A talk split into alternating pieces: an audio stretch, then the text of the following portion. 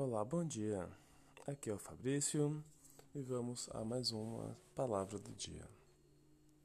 Hoje vamos falar um pouco sobre responsabilidade. Quem poderia ser responsável por nossa vida, exceto nós mesmos? Somos responsáveis por cada pensamento, sentimento, crença, percepção, atitude e ação e também por cada respostas que criamos independente das circunstâncias ou situações. Porém, sempre haverá aqueles que, em circunstâncias desafiadoras, nunca reclamam ou insultam.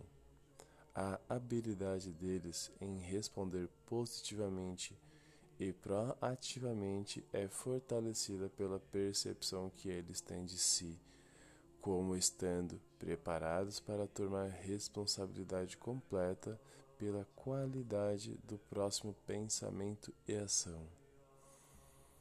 Eles não permitem serem dominados pelos acontecimentos. Eles sabem que a vida arremessará todos os tipos de situações sobre as quais eles não têm controle. Mas eles também sabem que tudo que eles podem controlar é a resposta que eles darão.